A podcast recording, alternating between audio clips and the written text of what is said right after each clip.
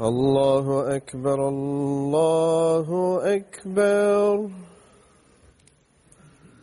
الله أكبر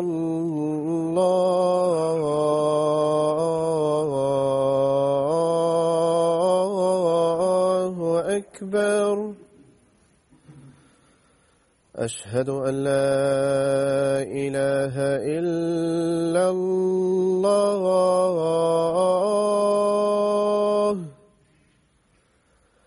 أشهد أن لا إله إلا الله.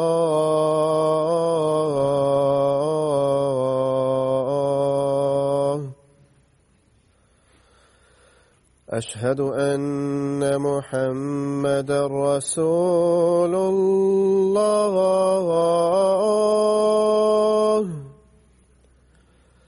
أشهد أن محمد رسول الله.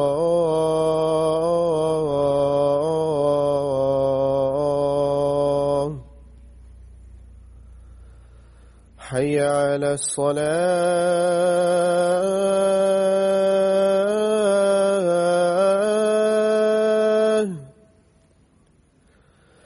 حي على الصلاة.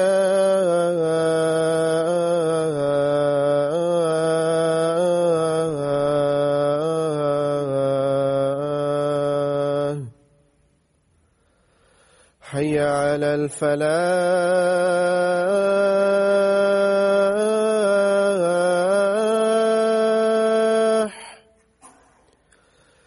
حي على الفلاح.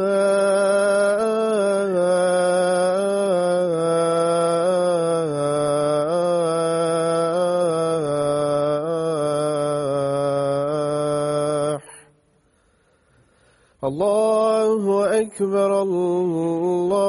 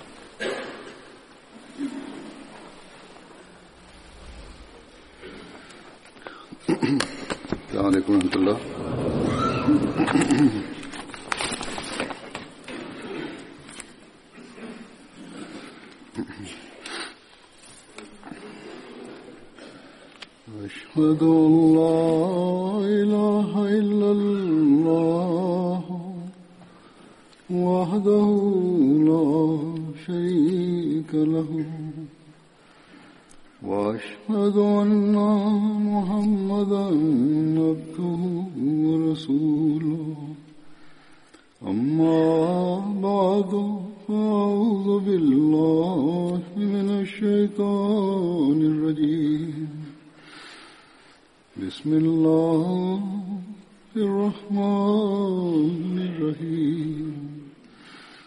الحمد لله رب العالمين. الرحمن الرحيم.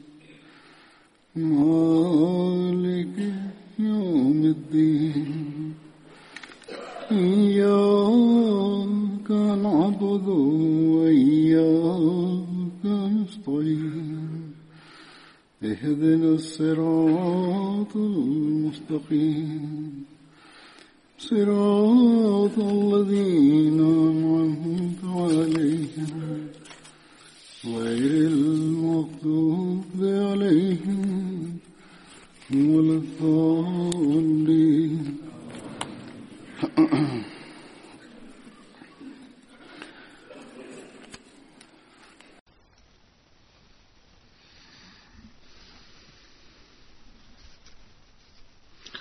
حضرت خلط بن امر جموں بن جموں انصاری era un sahabi, uno de los compañeros del santo profeta sallallahu alaihi wasallam que participó en la batalla de Badr. Se unió a la batalla de Badr con su padre Hazrat Amr bin Yamu y sus hermanos Hazrat Muaz, Hazrat Abu Ayman y Hazrat Muawwaz. Sobre Hazrat Abu Ayman se dice que no era su hermano, sino el esclavo liberado de su padre, Hazrat Amr bin Jamu. Cuando el santo profeta sallallahu alayhi wasallam se dirigió a la batalla de Badr, él y su ejército acamparon en Suqiyá, un lugar a las afueras de Medina. Hazrat Abdullah bin Qatada narra sobre su padre que el mensajero de Allah sallallahu alaihi wasallam ofreció oraciones en Suqiyá, un lugar a las afueras de Medina donde también se encontraba un pozo. El santo profeta sallallahu alaihi wasallam rezó por la gente de Medina. Hazrat Adi bin Abi Azawwa y Basbas bin Amr se acercaron al santo profeta sallallahu alaihi wasallam en ese mismo lugar donde había acampado y según otras tradiciones Abdullah bin Amr bin Haram también se acercó a ver al santo profeta sallallahu alaihi wasallam dijeron oh mensajero de Allah sallallahu alaihi wasallam acampar aquí y valorar la fuerza del ejército es de hecho algo excelente y creemos que es un buen presagio. La razón es que cuando tuvo lugar la batalla entre nosotros, es decir, entre Banu Salma y Ahle Husaika, acampamos en este mismo lugar. Se refería a un incidente anterior antes de la llegada del Islam. En las afueras de Medina hay una montaña llamada Zubab y Usaika estaba eh, situada no muy lejos de allí donde residían muchos judíos. Afirma, fue en este lugar donde también realizamos una valoración de nuestro ejército y solamente permitimos luchar a aquellos que eran fuertes.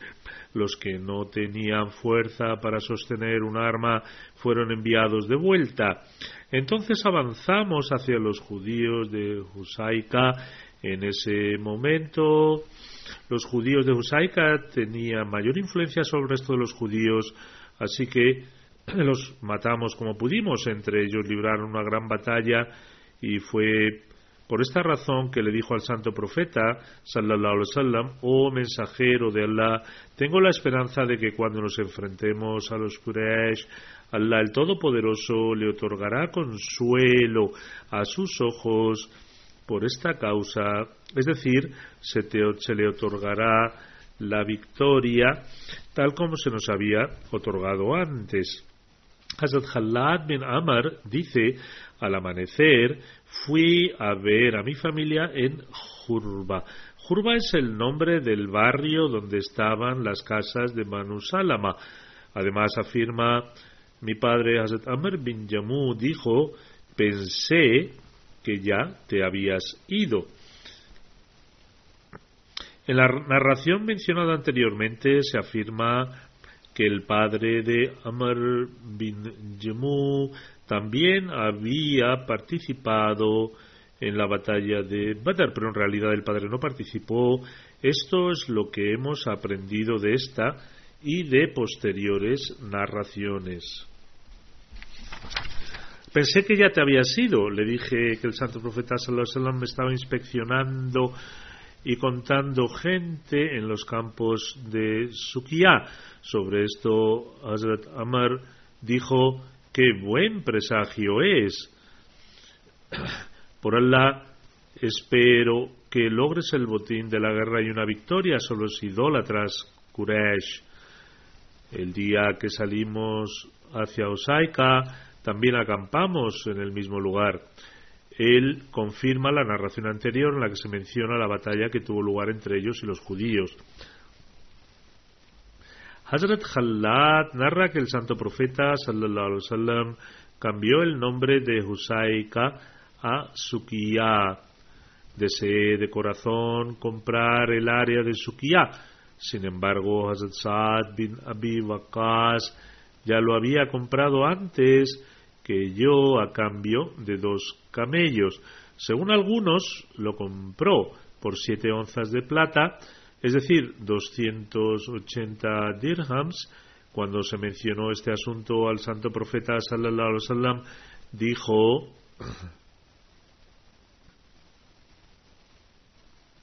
Es decir, este trato había sido muy rentable.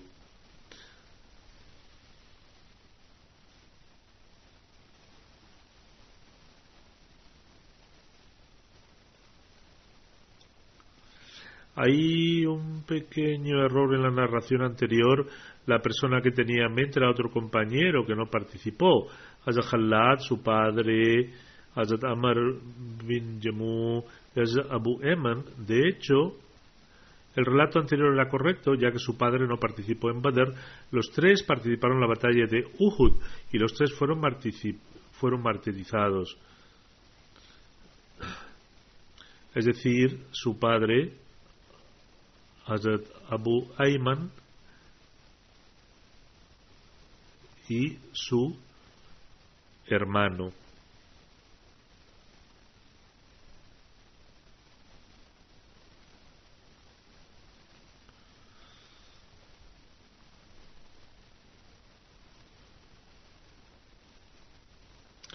es decir, su padre Asdabon y su hermano. Su padre no participó en la batalla de Badr, aunque deseaba hacerlo. Sin embargo, debido a su pierna, tenía una cojera, una discapacidad física en una pierna. Sus, hijos no le permitieron participar en la batalla de Badr en relación con el padre de Hazrat Khalad Hazrat Amar bin Jammu se ha mencionado que cuando el santo profeta sallallahu alaihi instó a los musulmanes presentes a participar en la yihad, los hijos de Amar le impidieron participar en la batalla debido a una lesión en el pie. Allah el Todopoderoso también ha excusado de participar a aquellos que están discapacitados. Por esta razón sus hijos también le impidieron participar argumentando que ya que cuatro de tus hijos iban a pelear, ¿qué necesidad había de que fuera él también? Pero sobre todo porque Allah el Todopoderoso ya le había excusado. Por lo tanto, a pesar de que era su deseo, no participó en la batalla de Badr por sus hijos. Sin embargo, cuando la batalla de Uhud tuvo lugar, Ammar dijo a sus hijos que a pesar de que no le habían permitido participar en la batalla de Badr y dado que la batalla de Uhud iba a tener lugar, esta vez no podrían detenerlo, les aseguró que participaría en Uhud.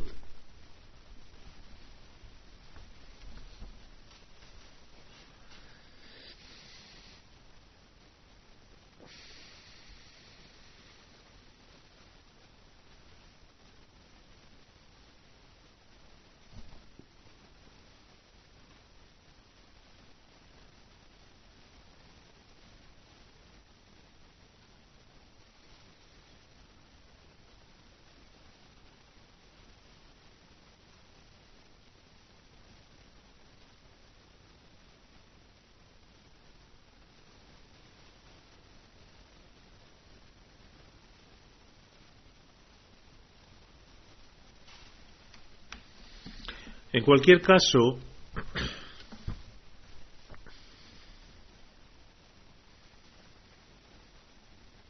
les dijo que no podrían impedirlo y que sin duda participaría. Sus hijos trataron de detenerle debido a su discapacidad. Posteriormente acudió al santo profeta sallallahu alaihi wasallam con la intención de buscar personalmente su aprobación. Así que fue al santo profeta sallallahu alaihi wasallam y le dijo mis hijos están tratando de evitar que participe en la yihad una vez más. Inicialmente me impidieron participar en Badr y ahora no me permiten ir a Uhud. Deseo participar en esta yihad junto a usted. Además dijo, por Dios, tengo la esperanza de que Allah el Todopoderoso escuche mi sincero odiseo, me conceda el martirio y pueda entrar en el paraíso con este pie mío discapacitado. El santo profeta sallallahu alaihi wasallam respondió, oh Amar, no hay duda de que Allah el Todopoderoso te ha excusado debido a tu discapacidad y, y la yihad no es obligatoria para ti. Sin embargo, el santo profeta sallallahu alaihi wasallam dijo a sus hijos que no le impidieran realizar actos virtuosos, dado que este era su sincero deseo, entonces le permitió cumplirlo y quizá Allah el Todopoderoso le concediera el martirio. Por lo tanto, Azatamar tomó sus armas y se dirigió hacia el campo, al campo de Uhud, recitando la siguiente oración.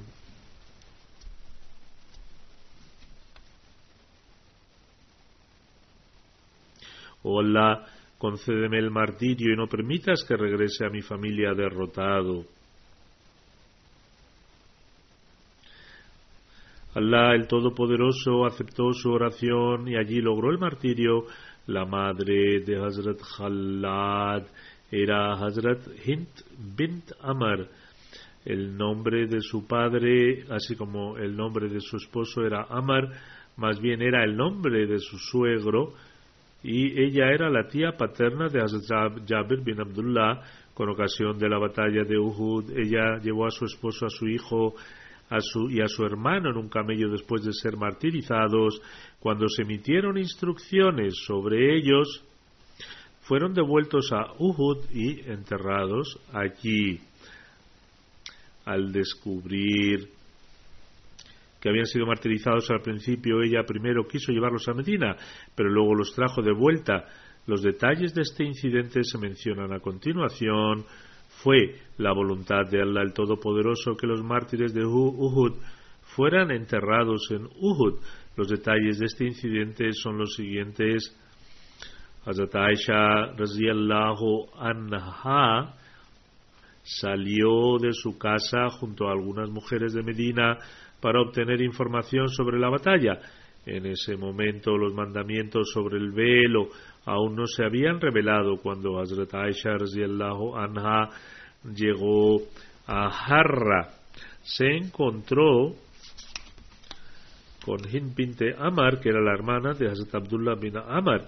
Hazrat Hind guiaba a su camella los cuerpos de su marido, Hazrat Amar bin Jammu, su hijo Hazrat Khalad bin Amar y su hermano Hazrat Abdullah bin Amar iban encima de la camella. Hazrat Aisha preguntó, ¿tienes alguna información sobre la gente, de la gente que habéis dejado atrás? Cuando Hazrat Aisha, Allahu anha, preguntó sobre las condiciones del campo de batalla, Hazrat contestó, el santo profeta sallallahu estaba bien, y siendo así las dificultades se hacen fáciles, queriendo decir que si el santo profeta alaihi estaba bien, lo demás no importaba. Después Hazrat Ind recitó el siguiente versículo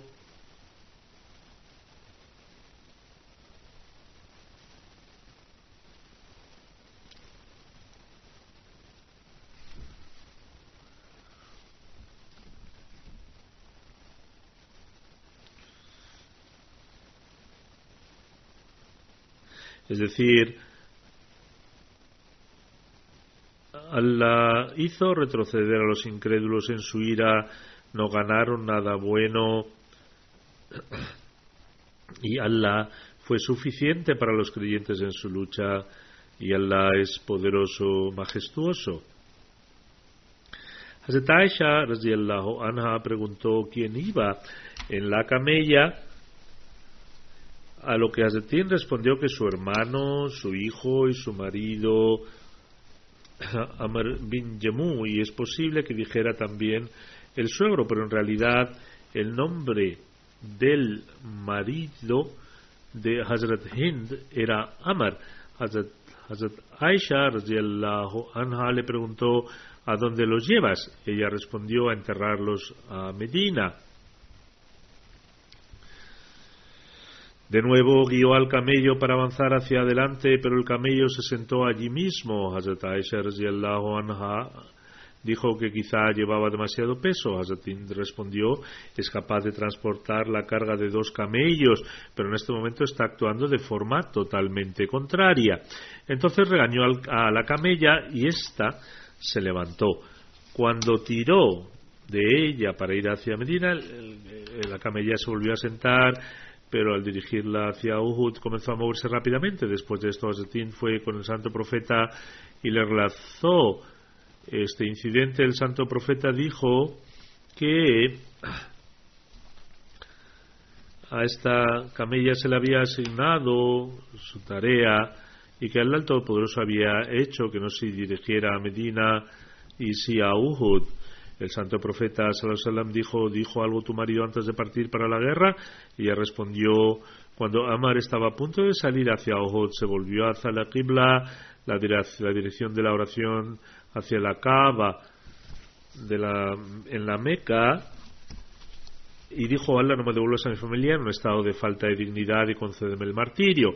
El santo profeta sallallahu dijo que esta era la razón por la que no se movía la camella oh gente de Ansar, musulmanes de Medina, entre vosotros hay gentes, personas tan piadosas que si hacen un juramento en nombre de Dios, él cumple esa oración. Amar bin Yemu fue uno de ellos.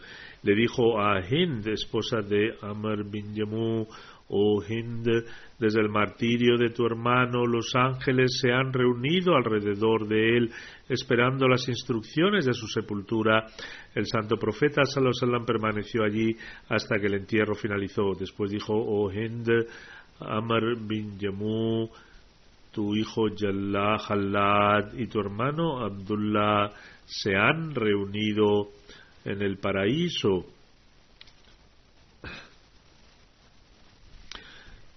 Hind pidió, oh mensajero de Allah, pida por mí, para que Allah el Todopoderoso me conceda, también me conceda su compañía.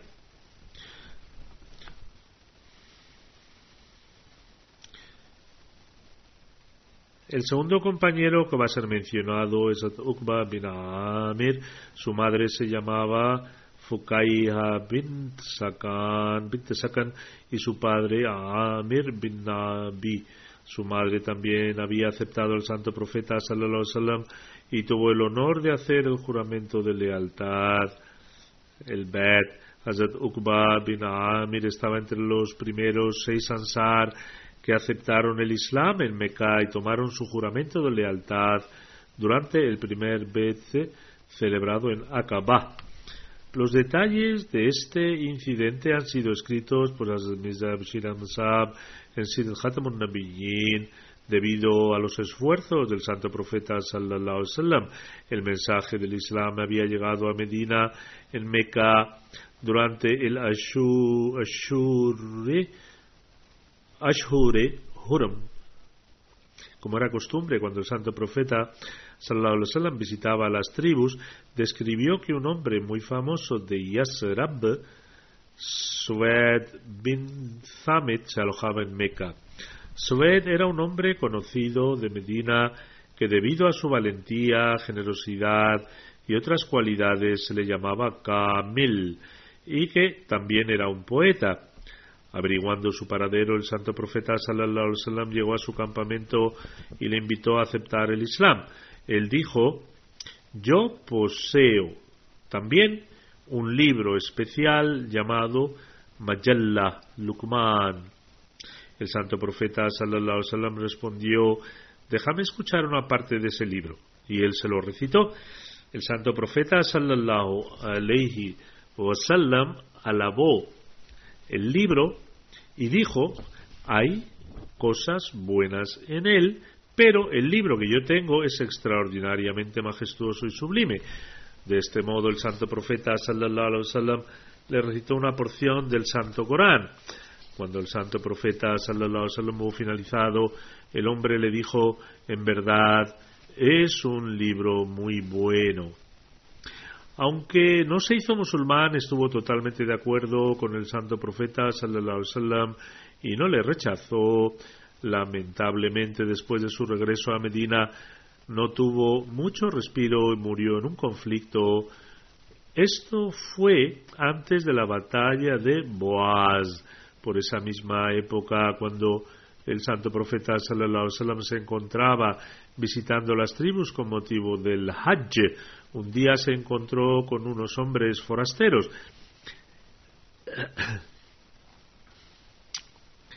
eran de la tribu de Aus y habían venido para solicitar ayuda a los Quraysh contra sus rivales idólatras, los Hazraj. Esto sucedió incluso antes de la batalla de Boaz, por lo que el auxilio que pedían formaba parte de sus preparativos de guerra. El santo profeta sallallahu fue a verles y les invitó a aceptar el Islam. Al escuchar su discurso, un joven llamado Ias no pudo contenerse y dijo, por Dios, este hombre, Muhammad sallallahu alaihi nos llama a algo para algo mucho mayor que aquello por lo que hemos venido aquí, es decir, ser llamados hacia el Todopoderoso es mejor que nuestra solicitud de que nos ayuden con la guerra. Pero el jefe del grupo cogió un puñado de piedras y se las tiró a la cara diciendo cállate. No hemos venido aquí con este propósito. Y así terminó el asunto. Sin embargo, está registrado que cuando Eas ya había regresado a su tierra natal y estaba a punto de morir, las palabras del Kalema salieron de su boca. Después de un tiempo, cuando tuvo lugar la batalla de Boaz en Rajab 11 Nabawi, el santo profeta sallallahu alaihi wasallam volvió a encontrarse una vez más con la gente de Yasrab. En el undécimo año de su rango de profeta, el santo profeta sallallahu alaihi wasallam se reunió con la gente de Yasrab en Meca. Cuando el santo profeta sallallahu alaihi wasallam les preguntó por su descendencia, descubrió que pertenecían a los Hazraj y que habían venido de Yasrib. En un tono muy cariñoso, el santo profeta sallallahu les dijo: ¿Podéis escuchar algo que tengo que deciros? Ellos respondieron afirmativamente. El santo profeta se sentó y les invitó a seguir el Islam. Les recitó algunos versículos del Sagrado Corán y les informó de su misión. Se miraron unos a otros y dijeron, esta es nuestra oportunidad para evitar que los judíos nos, nos adelanten. Diciendo esto, todos se hicieron musulmanes, eran seis personas, estas personas cuyos nombres son los siguientes: Abu Amama Asad bin Zurara, que era de Banu Nayar y fue el primero en confirmarse. Abu Auf bin Aris, que era de Banu Nayar, la tribu del pariente materno de Abdul Mutalib, el abuelo del santo profeta. Rafi bin Malik, que era de Banu Zarek. En esta ocasión, el santo profeta, sallallahu alaihi wasallam, le ofreció la totalidad del santo Corán revelado hasta entonces. Qutba bin Amir, que era de Bani Salma. Uqba bin Amir era de Bani Haram. El incidente que estamos relatando está relacionado con este compañero Badri, Uqba bin Amir, y Jabir bin Abdullah bin Riyab, de los Bani Ubaid. Después estas personas se despidieron del santo profeta sallallahu wasallam y al partir dijeron nos encontramos muy debilitados por la guerra y hay muchos desacuerdos entre nosotros y iremos a Yasrab y predicaremos el Islam a nuestros hermanos. Qué extraordinario sería que Allah el Todopoderoso nos una de nuevo a través de usted, entonces estaremos en condiciones de, ayudar, de ayudarte en todo. Así esta gente se marchó y gracias a ellos el Islam como hacerse popular en Yasrab. El santo profeta sallallahu alaihi pasó este año en Meca preocupado por las previsiones de la gente de Yasrab y sus medios. El santo profeta sallallahu alaihi wasallam a menudo pensaba veamos el resultado de estos seis conversos y si hay unos signos de éxito en Yasrab.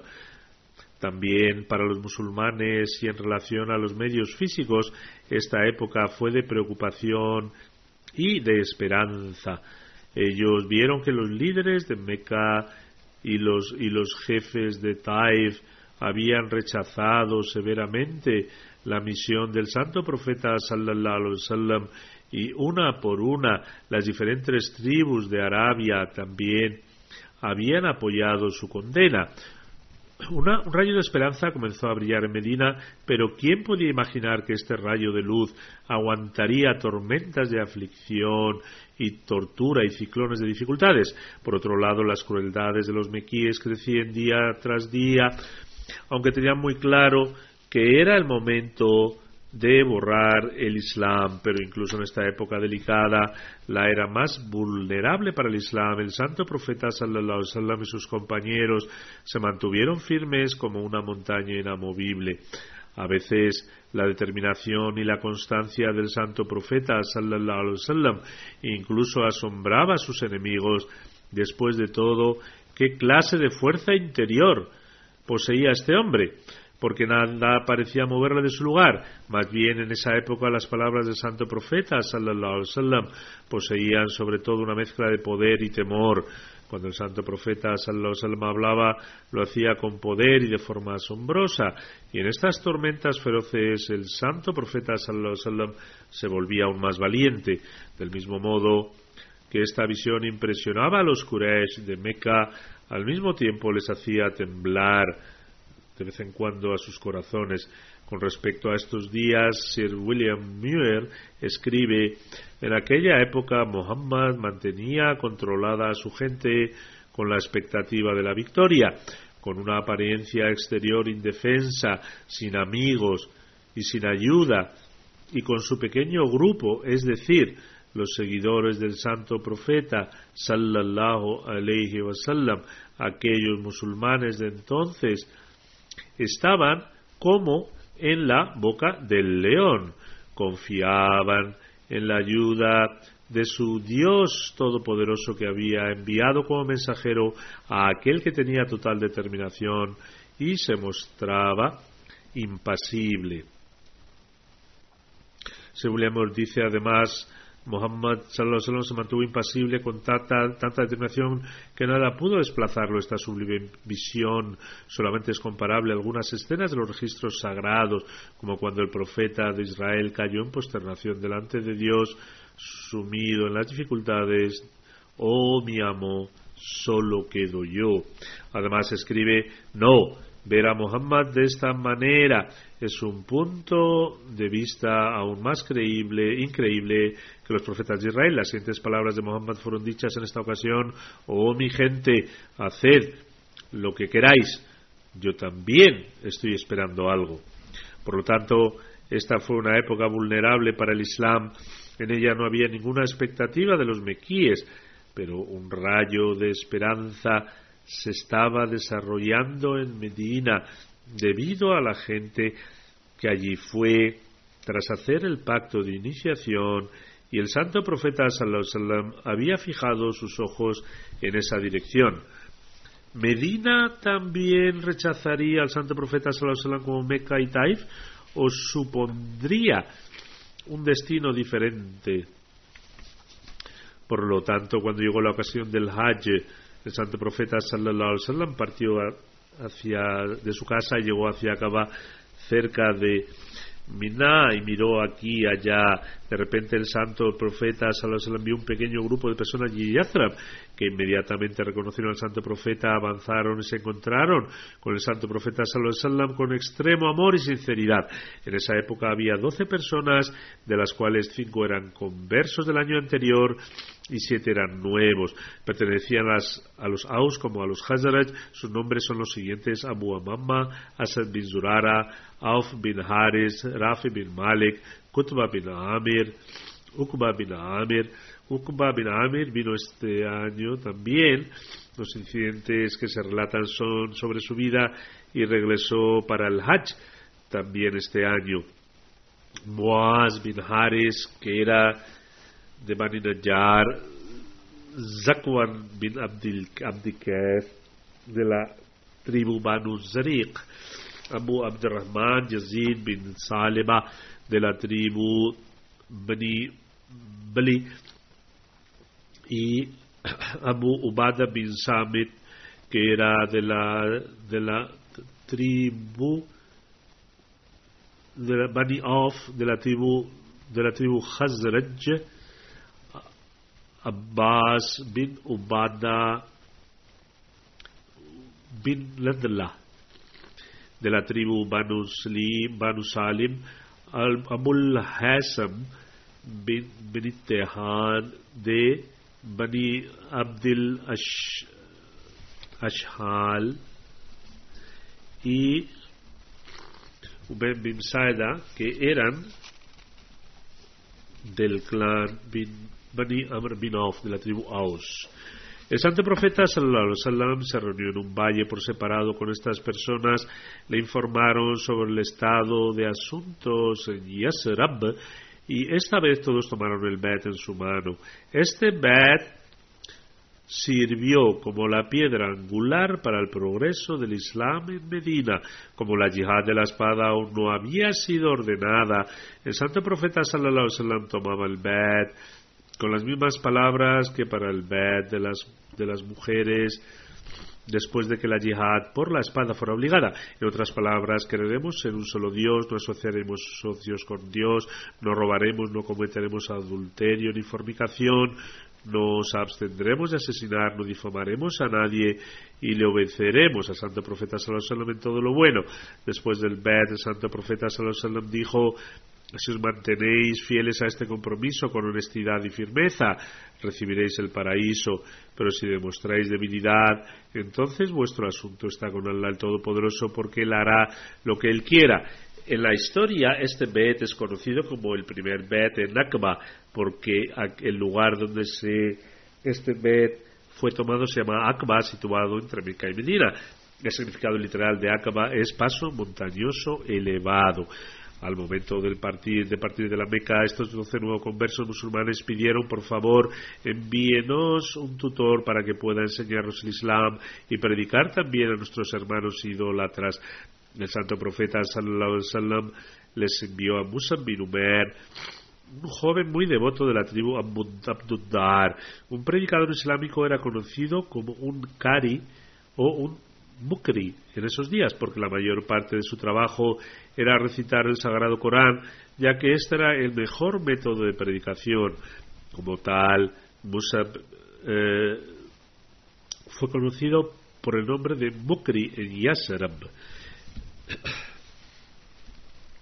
El segundo Pet en Aqaba tuvo lugar el 13 de Nabawi y 70 Ansar participaron en él. Hazrat bin Amir participó en todas las batallas junto con el santo profeta sallallahu incluidas las batallas de Badr, Uhud y Handak.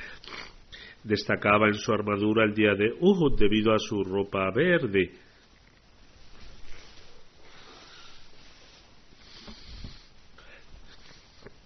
Fue martirizado el 12 de la Hijra durante la batalla de Yamama que tuvo lugar durante el califato de Hazrat Abu Bakr Hazrat Uqba bin Amir declara me presenté ante el santo profeta sallallahu alaihi con mi hijo que era muy joven en ese momento le dije al santo profeta de Allah que mis padres sean sacrificados por tu causa. Por favor, enseña a mi hijo las oraciones que pueda recitar ante Dios y bendícelo. El santo profeta sallallahu alaihi dijo, oh niño, recita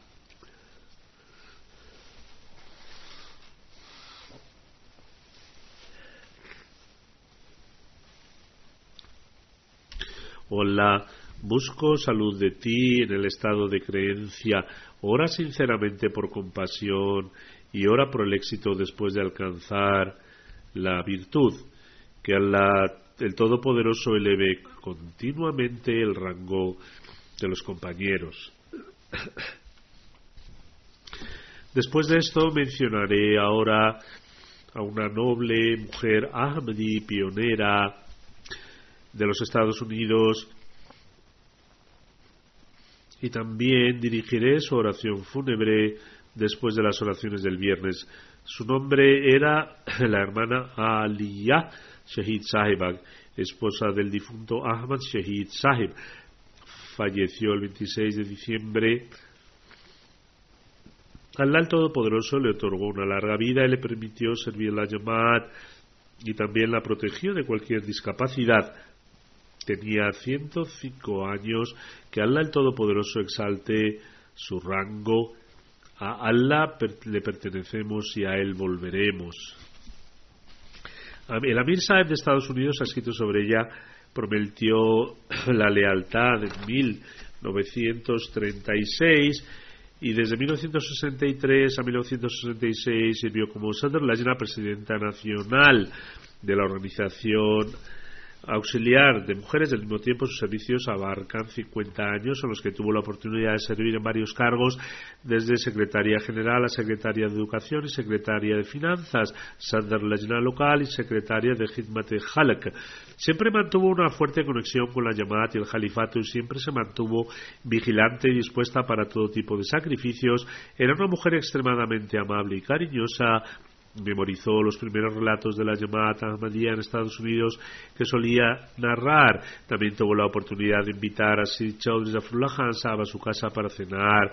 Su esposo, el respetado Ahmad Shahid Saheb, también sirvió en el AMLA Nacional y como presidente de la llamada de Pittsburgh, entre los que deja atrás se encuentra su único hijo, Umar Shahid eh, Sahib, que durante los últimos 18 años ha servido como el Sadr Jamaat de Pittsburgh. Ella era afroamericana. La presidenta nacional de de Estados Unidos escribe sobre ella su estilo de vida, sus palabras y todas sus acciones demostraron que actuó de acuerdo con su promesa de lealtad hecha 76 años atrás. Sus servicios no se limitaron a los Estados Unidos. De hecho, era conocida por sus servicios en todo el mundo.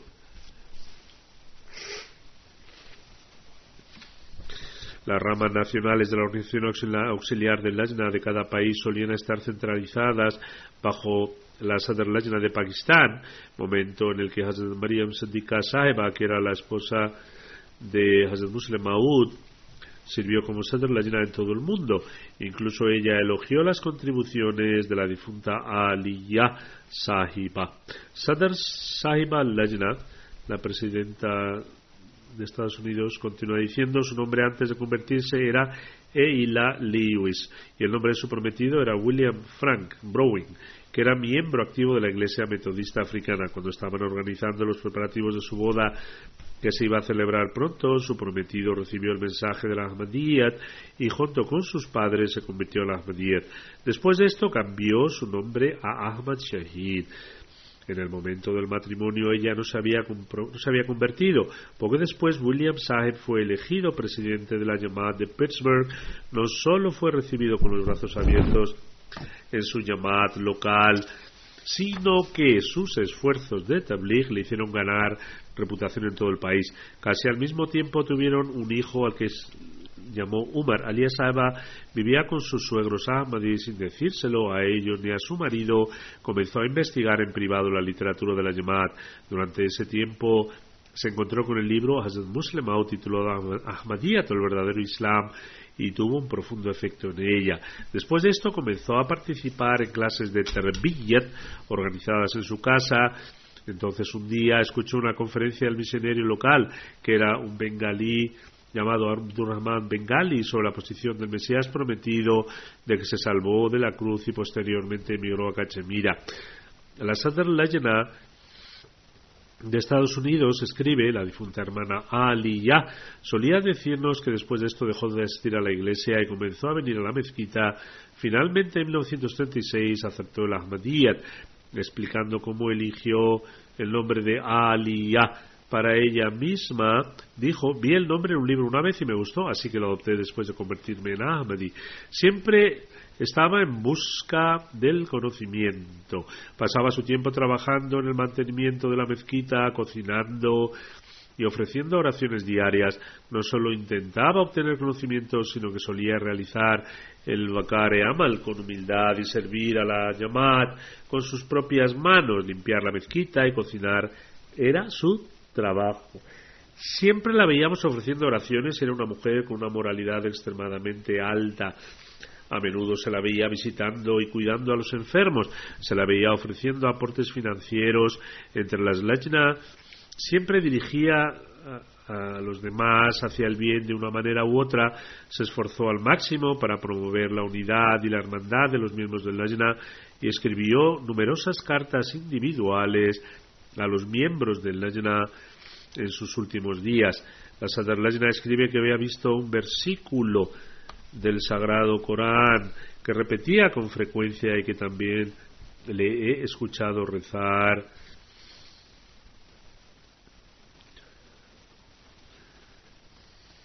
En verdad, Allah ama a quienes combaten por su causa dispuestos en filas apretadas como si fuesen una sólida cementada, estructura cementada con plomo fundido. Lajna escribe que fue la primera en establecer el fondo de la mezquita en los Estados Unidos de América. Asimismo, comenzó el premio de becas para estudiantes musulmanes. El primer Ijtema anual se llevó a cabo bajo su mandato como Lajna. Del mismo modo, inició el Día Nacional de Tabligh, en el que los miembros del Lajna enviaban miles de copias del Sagrado Corán y folletos informativos de la Yamad a bibliotecas en todo el país. También comenzó una revista la cual recibió el nombre de Aisha por Hazrat Chotiapa Mariam Sadiqa, la Sadr Lajna Internacional. También publicó las directrices constitucionales para la Lajna titulada Nuestros deberes y el camino de la fe, como resultado del programa que inició los miembros del Lajna en los Estados Unidos presentaron grandes sacrificios por el proyecto de la mezquita de Dinamarca. Asimismo, presentaron fondos para las casas de la misión en Baltimore, así como también para Pittsburgh. Dice la hermana Alia nos decía que durante esa época, como el 98% de los miembros del Lajna se habían unido recientemente a la Yamad a través del pacto de lealtad, al principio solo les prescribían ofrecer cinco oraciones y mantener los ayunos en el mes de Ramadán. Del mismo modo, en lugar de hacer que usen el hijab desde el primer día, comenzamos por llamar su atención sobre el uso de ropa adecuada, diciéndoles que primero se vistan con modestia, entonces el siguiente paso sería usar el hijab, a diferencia de una tendencia que ha, ha comenzado hoy en las leyes en el sentido de que aquellas que incluso utilizaban el hijab han comenzado a quitárselo, ella, por otro lado, guiaba a la gente paso a paso para proporcionarles directrices espirituales. Luego la hermana Alia hizo un gran esfuerzo por enseñar la recitación básica del Corán, preparando programas de enseñanza diarios. De esta manera, aquellos miembros del Lajna que terminaban de aprender la recitación básica del Sagrado Corán hacía que diariamente le llegaran algún comentario del Sagrado Corán. A través de estos esfuerzos de Alias se estableció el temario educativo de Nasirat. Como resultado, el deseo de aprender más sobre el conocimiento religioso nació en las Nasirat. La difunta jugó un papel enorme al inculcar en los miembros del Lajna y Nasirat un espíritu de sacrificio. Igualmente mantenía todas las cuentas de las donaciones de una manera muy profesional. Una vez le preguntaron sobre las dificultades a las que se enfrentó después de ingresar en la llamada. Contestó que al entrar en la llamada me encontré con grandes dificultades, pero en lugar de demostrar debilidad, siempre me he esforzado por mostrar perseverancia y contentarme con el deseo y el placer de Allah. De hecho, esta es la misma lección que he estado enseñando a los miembros de la durante más de 50 años. Además, escribe su personaje nos dice que ya fue un de resolución en el que todos encontramos orientación. Luego escribe su creencia en la victoria final del Islam fue de absoluta certeza. Ella decía que cuando se produzca la victoria del Islam, el famoso lema y el eslogan de la Yamat, de amor para todos y odio para nadie, reinará en el mundo. Del mismo modo, tenía una fe completa en la institución del califato y lo consideraba como la clave para la victoria del Islam. Es decir, la institución del califato permanecerá firmemente, firmemente establecida y con ella vendrá la victoria del Islam. Siempre decía esto. Luego escribe este fue el mensaje que ella a través de cientos de cartas y llamadas telefónicas daba y explicaba a los miembros de la Reina Serat a través de su gran esfuerzo el 23 de marzo de 2008 habló a los miembros del Lajna diciendo que todos los seguidores del Mesías prometido al Islam de todo el mundo se reúnen en las mezquitas y en las misiones el 1 de enero para ofrecer las oraciones del Tahajjud como un acto de acción de gracias. ¿Por qué no hacerlo ya que se cumplen 100 años desde que se estableció el califato de nuestro amado Mesías prometido al Islam? También escribe, oh Dios mío, elimina todos los obstáculos en el progreso de la Ahmadiyyat y concédenos la victoria que nos has prometido. Nuestro Mesías prometido al Islam ha sentado las bases de esta llamada y nos ha unido a todos como un solo cuerpo. Debido a él, los Ahmadis sentimos el dolor de unos a otros, nos ayudamos mutuamente en momentos de dificultad, oramos unos por otros, participamos de la felicidad de los demás y nos sentimos agraviados por el sufrimiento de los demás, por la gracia y la misericordia de Allah el Todopoderoso, somos uno. Luego escribió dirigiéndose a las nuevas conversas del Lajna y Maila allí Gracias al favor especial de Allah el Todopoderoso, soy extremadamente afortunada de haber presenciado el progreso de la Yamad con mis propios ojos. Allah el Todopoderoso nos ha agraciado al elegir nuestra Yamad para la propagación y el servicio del Islam. Cada semana tenemos la oportunidad de escuchar al Jalifa de la época y avanzar en nuestros asuntos mundanos y progresar en nuestra fe siguiendo sus instrucciones. Finalmente dijo te ruego, oh mi maestro, elimina todos los obstáculos en el progreso del Islam, haz que seamos el verdadero retrato de nuestra fe y concédenos incontables ayudantes. Por lo tanto, ella desempeñaba un papel especial, dadas las circunstancias de allí, para mantener unidos a los nuevos conversos afroamericanos. Su hijo Umar Shahid Saeb, presidente de la llamada de Pittsburgh, escribe Gracias a la Ahmadiyyat y al Khilafat, mis padres se convirtieron en soldados en defensa del Islam. Mi madre le escribía a usted regularmente y también me animaba a que escribiera al Jalifa. Luego dice, rece para que mis hijos y yo podamos seguir sus pasos. Umar Sahib escribe, no fui consciente de que tanta gente de la Yamad la amaba y, la apreciaba hasta que recibí todas las cartas de condolencia respecto a mi madre.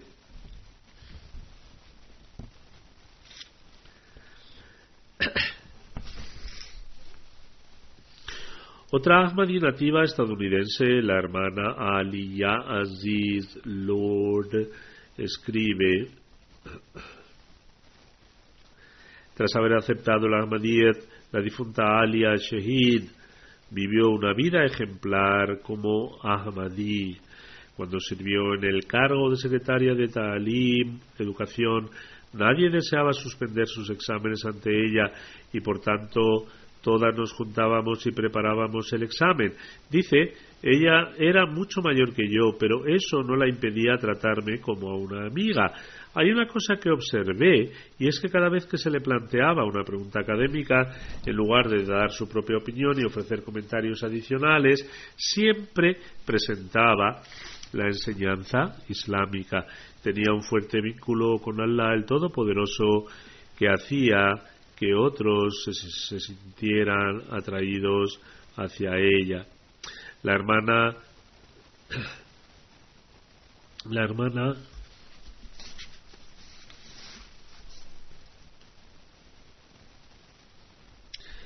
la hermana Jamila Hamid, hija de Hamid Munir Saeb, que es una María estadounidense, también escribe, ella mostró un gran efecto y cuando mi madre falleció me escribió una carta llena de palabras de amor que me ayudó a entender la filosofía de la muerte. Era como un ángel. Cada vez que uno necesitaba ayuda y consejo, respondía a la llamada del teléfono al primer timbre Siempre me decía que el propósito de la vida debe ser el servicio de la llamada y amar al Jalifa del momento, ya que él es el Hablullah, el asidero de Allah de esta época. Siempre envidiaba su amor por Allah el Todopoderoso. Una vez le pregunté si le tenía miedo a la muerte. Ella respondió todos tenemos que regresar a nuestro amado Dios. ¿A qué debemos temer? Pues tenía un profundo entendimiento del Islam y del mensaje del Mesías prometido que impartiría a otros a lo largo de su vida.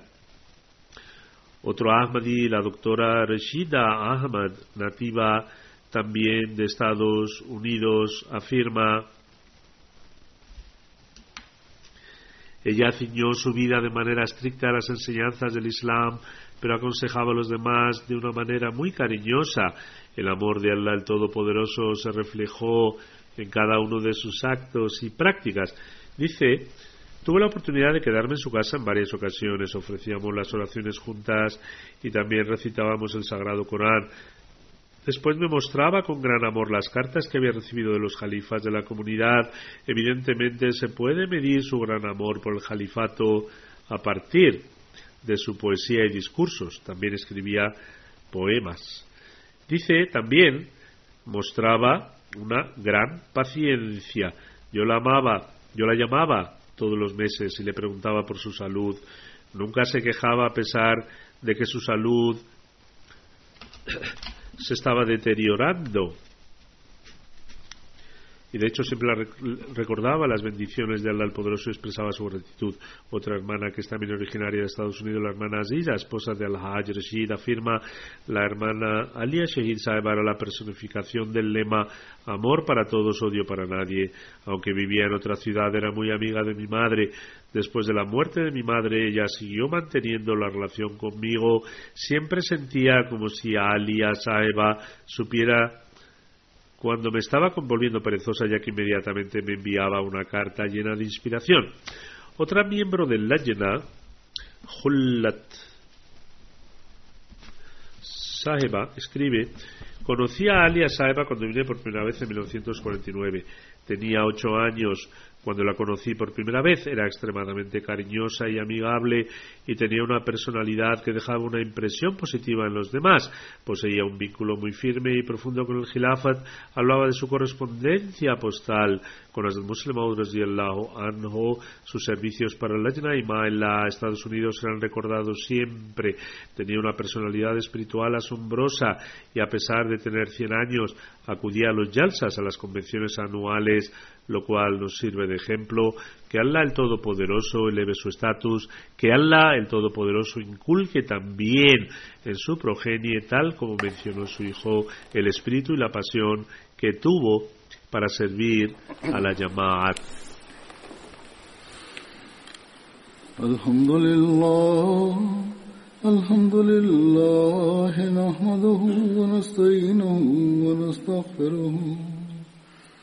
ونؤمن به ونتوكل عليه. ونعوذ بالله من شرور أنفسنا ومن سيئات أعمالنا.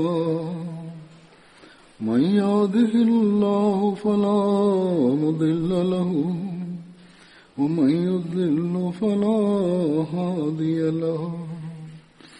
ونشهد أن لا إله إلا الله ونشهد أن محمدا عبده ورسوله. عباد الله رحمكم الله. إن الله يأمر بالعدل والإحسان وإيتاء ذي القربى. وينهى عن الفحشاء والمنكر والبغي يعظكم لعلكم تذكرون. اذكروا الله يذكركم وادعوه يستجب لكم ولذكر الله أكبر.